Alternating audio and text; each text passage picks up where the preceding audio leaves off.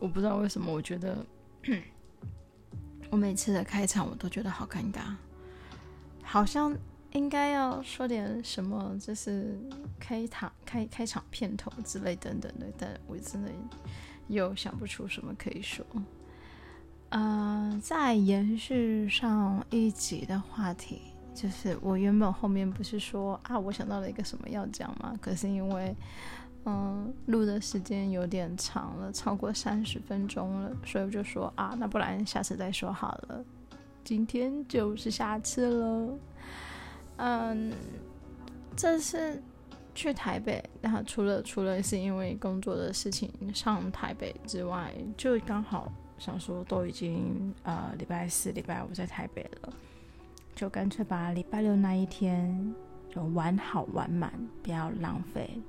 难得都上去了，反正车票钱也付了，然后刚好跟朋友一起去那个，嗯，看了一个展览，那叫什么名字？是一个鬼屋，那个该死 啊！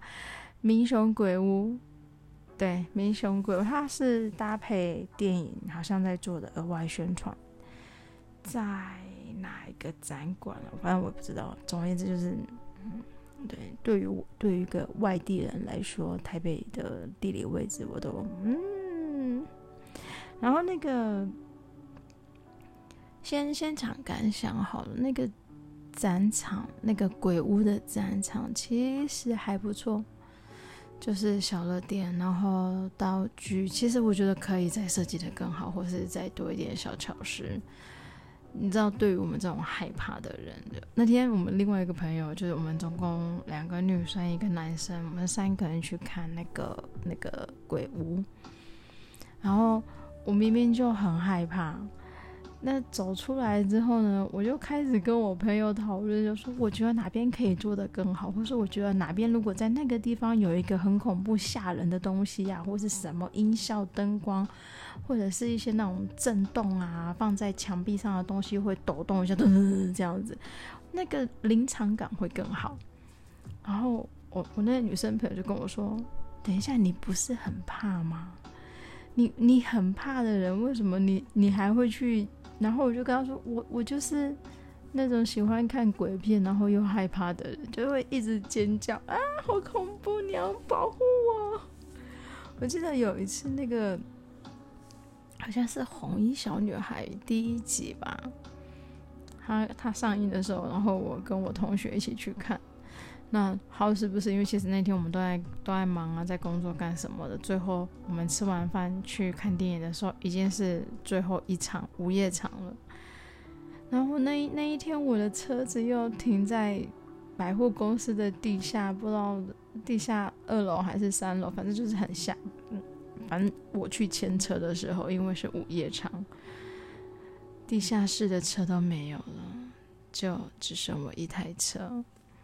然后我就一个人故作镇定的去牵车，你知道那感觉真的很恐怖。你刚刚看完鬼片，然后偌大的百货公司地下室的停车场都没有人，只有你一个。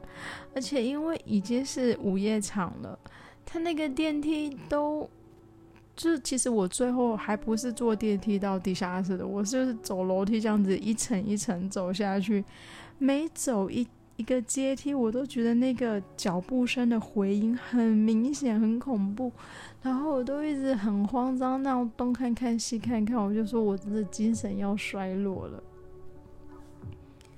那我要先说，在电影院里面的时候，就是因为我就跟我朋友说，我可不可以，我可不可以牵着你的手，因为我会怕。然后他就因为反正是我同学嘛，他跟我在相处好多年了，他也想说算了算了，我又不是不认识你。然后他手就我们我们两个就十指紧握看着电影，然后只要遇到恐怖的地方呢，我的手就会收紧用力。那你知道吗？十指紧握的时候，当一只手手指收起来用力的时候，另外一个人的手指头就很很像被上了那个夹棍一样，就整个夹住。后面我朋友跟我说：“你知道我整场电影看下来，我其实都没有什么印象。我唯一有的回忆就是你他妈把我的手弄得很痛。然后你还握得很紧，你还不放手，你知道你有多用力吗？那因为我自己在害怕，所以我用力的时候，我我不会觉得我，我会痛，我只是觉得很紧张，我就会讲啊，很恐怖。然后重点是，我以前的习惯都会叫全名，就譬如说，嗯，郭台铭，我就会全名叫出来。然后那时候我在电影院的时候，我一直叫我朋友的全名，然后一直叫他，你保护我，很恐怖，你保护我。然后我朋友出了电影院之后，他就跟我说：“你知道整个电影院的人都知道我的名字了吗？”然后，我想说：“对不起，我我我就是害怕了，我对不起你。”然后他其实嗯，无奈大过于生气，然后他就说算了，我就反正他就放过我了。于是乎，我对于看恐怖片这件事情，我能够尽量的呢，就是嗯，在家里看，然后就是抓枕头啊，或者是按暂停干嘛的。不太会去要跟约朋友一起去看，因为就是我，因为我知道我我会怕，所以回到说刚刚那个嘉义民雄鬼屋展的这件事情，那我也有跟我那个女生朋友说，你等一下要保护我，因为我很害怕。然后他说 OK OK 没问题的，没问题的。所以我觉得他对我很好，他很尽责，他。从头到尾都牵着我的手，然后抱着我的肩膀，陪着我一起走。然后遇到恐怖的时候啊，其实我知道有一些你会预期知道这个地方恐怖，然后因为因为已经预期到恐怖了，所以我反而很镇定。可是在我看不到预期的地方，我就觉得很恐怖，很恐怖。那其中里面有两个工作人员，就是他，我觉得工作人员他们应该也是要去观察，说整个队伍里面谁是那个比较胆小的，所以很明显我就是那个胆小鬼，然后就有两个工作人员就很针对我，就靠着我很近，然后在我耳朵旁边发出那种那种那个笑声，真的很难，我觉得那个工作人员真的很优秀。他那个笑声是还会颤抖，然后是一个音阶一个音阶往上爬的那种，我我没有办法模仿，但是真的很吓人，真的很棒。那个那个工作人员，然后因为其实，在里面的嗯、呃、扮演鬼的工作人员，同时间也是，如果因为刚好我们前面一个队伍他们卡关，然后。原本还在吓我们的工作人员，突然变成人类，然后去指引他们说：“哦，这边要把门推开哦，然后往前走。”那因为我们的速度，因为我们起头带头的是那个男生，他就就很很厉害，就是不不太怕，然后他就走走走走走。那结果那个工作人员他刚不是一秒变回人类吗？然后他还在确认上一个队伍有顺利走走到那个关卡的时候，我们其实就在后面等。然后我就看着那个鬼的时候，我就我自己嘴巴也很欠揍。那我就跟我朋友说，我觉得他等一下会过来吓我。然后我不讲还好，我讲完之后，那个工作人员也听到了，他就回头看了我一眼，就这样直勾勾的看着我。然后我想说，上帝啊，我讲错话了。然后我就一直抱着我朋友头埋起来。然后后面我就问，就是你知道小鸵鸟心态，我就一直问我朋友说他走了没？然后我朋友说没事没事，他还在，他还在处理上一个队伍的事情，你不用紧张。所以就是这两个工作人员就其实真的很尽责，然后嗯，纵观而言，我觉得这个展览还还不错啦，真的是可以去去一下。然后呃，费用是三百九十九，然后还有两个展馆，A、B 馆，就是两两个馆都逛了，反正干嘛去干嘛只看一个。然后非常强烈，诶，我不知道那个展展到什么时候，也许我那个 podcast 播出去的时候，那个展已经结束了。However，如果还没有结束，有听到的，我非常强烈建议你带着你心仪的女孩子或是男孩子，约他一起去看。在途中呢，你绝对有充分的理由，光明正大牵他的手、抱他的手，或是搂着他的肩膀，这会是你们。嗯，暧昧小加分就是进一步的一个非常好的契机。那那天我们看完展览之后，我们就，嗯，我们去哪里？啊，我们去吃烤肉，我们去吃吃到饱烤肉。那因为我那个女生朋友，她其实她她食量很好，她真的战力超强的。然后那个男生朋友呢，诶，等我下，我喝口水。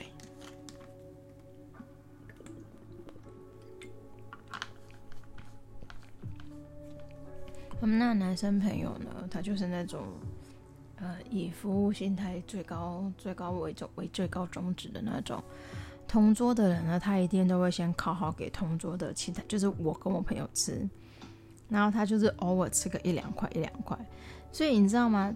很忙哦，就是我们两个女生就一直狂吃，我们筷子也都没有停下来过。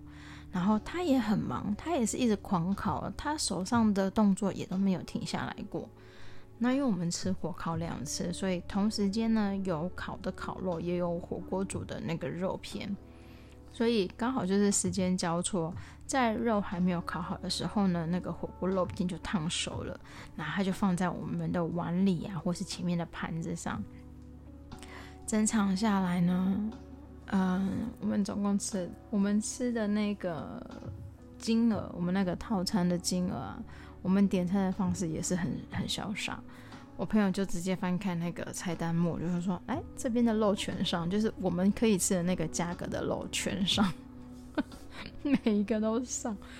我我想说，这种整页全上的台词，不都是在什么那种吃播的节目，或是在大胃王的节目才会出现的台词？结果在那一天我们就实现了，他就说，这边的肉全上吧。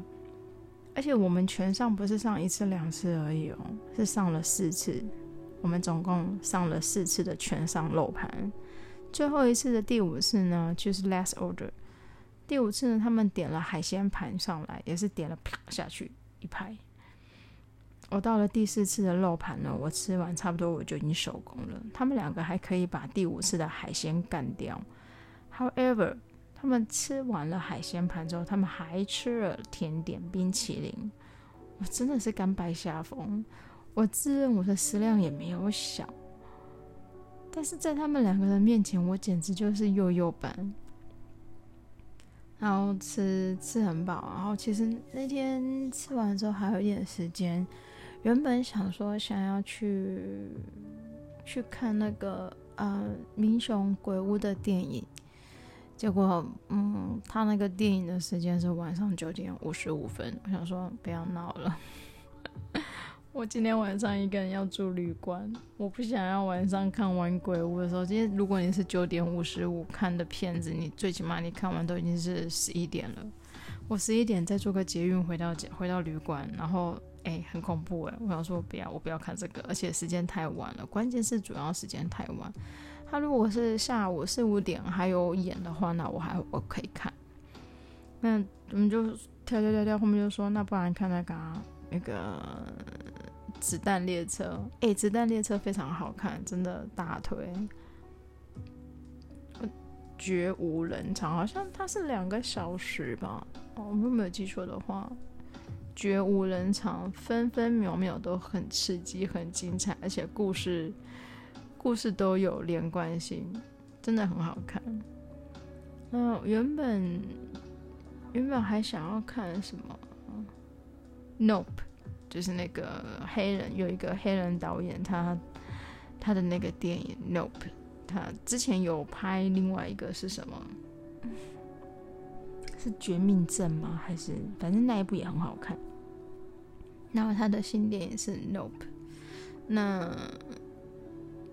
我我好我，因为我我觉得我另外两个朋友可能不知道这个电影，因为这个这个导演跟还有这个演员，好，我想说算了，那我们还是看《子弹列车》好了。而且《子弹列车》就是个爽片，它其实不只是爽片，它还好啦，是爽片。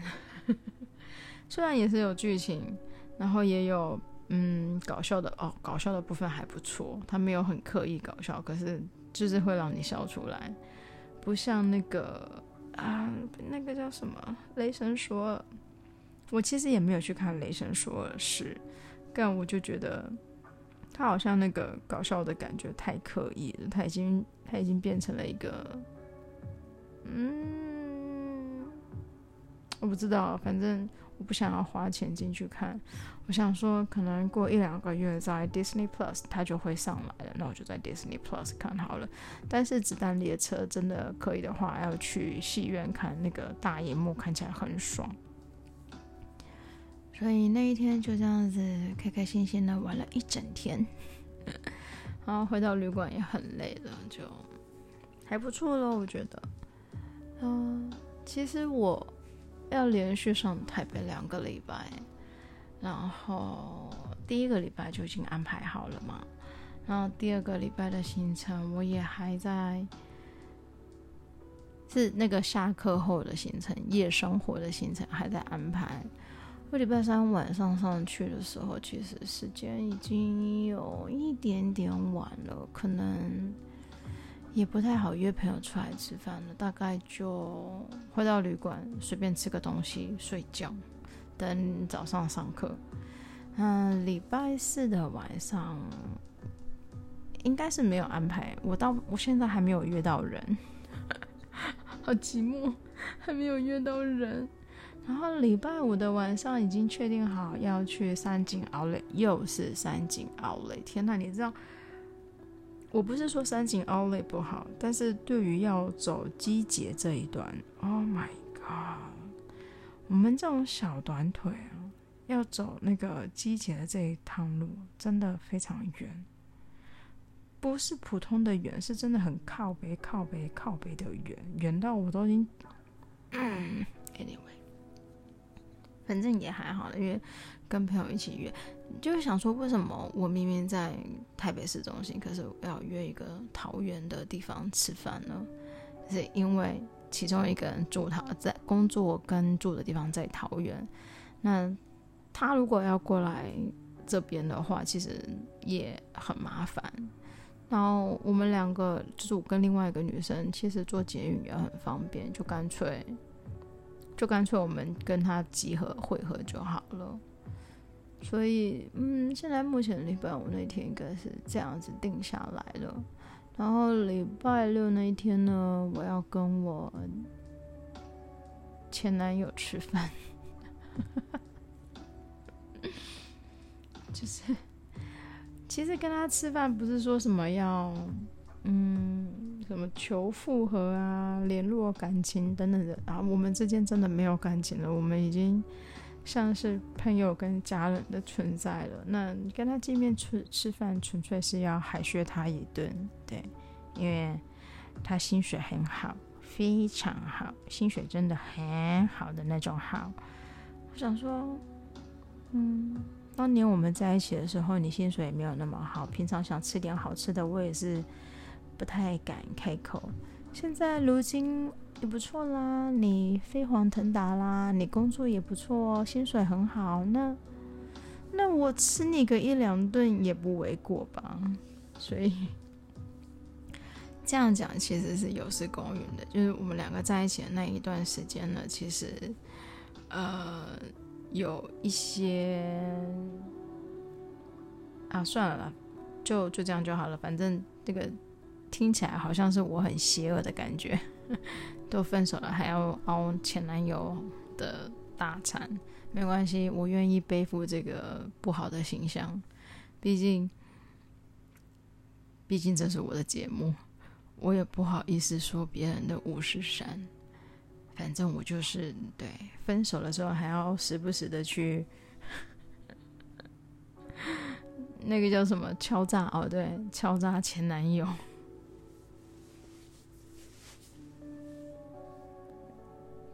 然后，嗯，我今天把我那个 Line 上面的照片换掉了，就是原来原来是放个那个谁谁谁的牵手照，因为就是要挡桃花嘛。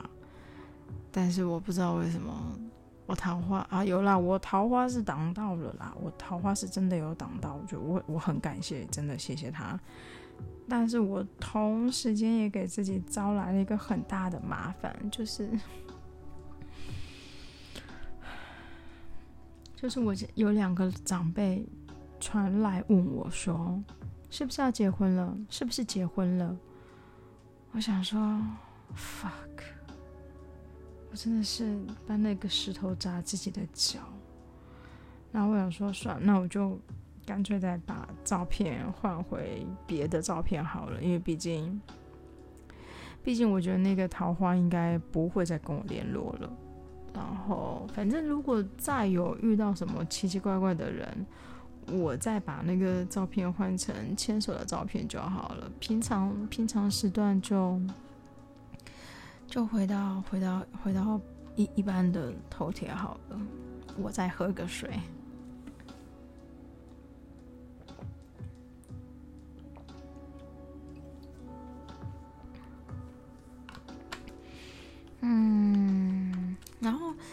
近因为我工作跟生活上有想要跳出舒适圈，有想要，因为因为我在我这个 coffee zone 里面已经大概待了十年的时间了，其实也有点腻了。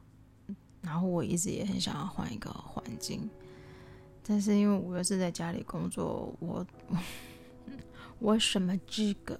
我什么身份？说我要换一个环境，所以我就变成说我想要嗯改变吧，也不不是说挑战。我觉得挑战这个字也实在是太 heavy 了，就只是想要让自己去嗯认识不同的环境啊、圈子等等之类的。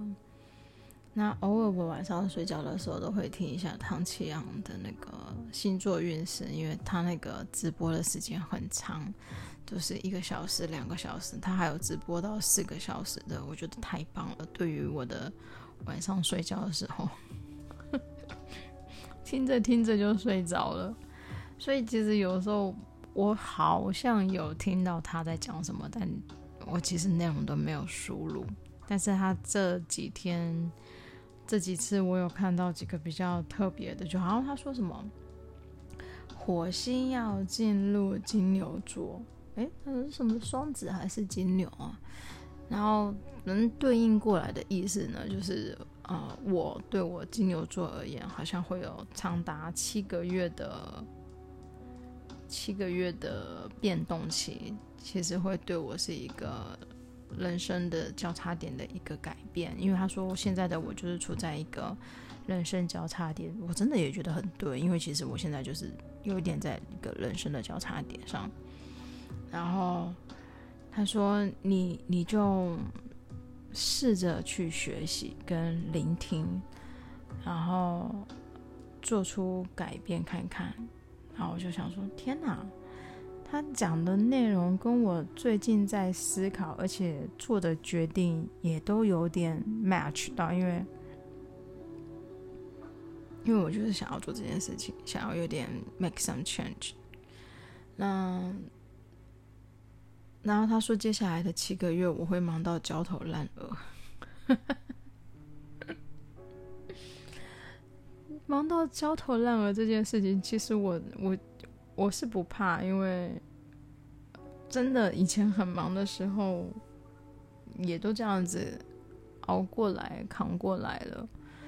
所以如果如果只是忙到焦头烂额，就是那也就还好。但我比较想要的是那种忙是有价值的忙，有结果的忙，然后是有意义的忙。而不是空欢喜一场，但是是不是空欢喜你自己也不知道，你必须要这段时间，嗯，去投入、去尝试、去学习、去了解，所以大概这会是我这一阵子要做的事情，正在进行的事情。所以我也不知道我 podcast 还能不能继续持续的这样子录，所以我就是想到我就先录先录，毕竟可能我以后的时间分配会有点不同。这好巧不巧，为什么要在我最忙的时候又开始录 podcast 呢？我是不是有病？然后我最近很喜欢喝苹果醋。因为我觉得我一直会对于身体健康的事情都还蛮蛮蛮 care 的，就是因为我知道我的生生命轨迹，我知道我的未来规划。因为如果是有常常在听我节目的人，可能多少都知道我是一个不婚主义者。我其实对呃婚姻或是两个人。在一起生活这件事情，对我来说，那个是非常神圣、非常，嗯，非常必须要很尊重。那是一个很完美的世界，但是我知道我不是一个很完美的人，所以我把那个标准定得太高的时候，我一定，我一定达不到。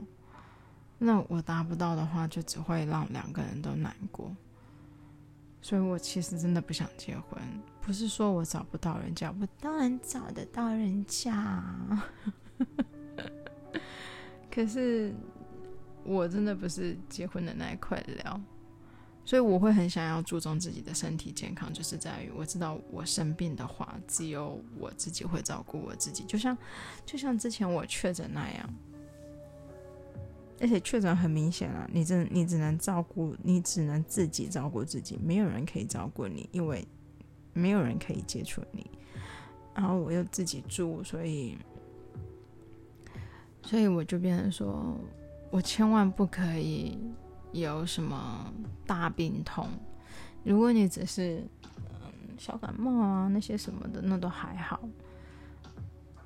可是我不想要让自己有一天。躺在医院里，然后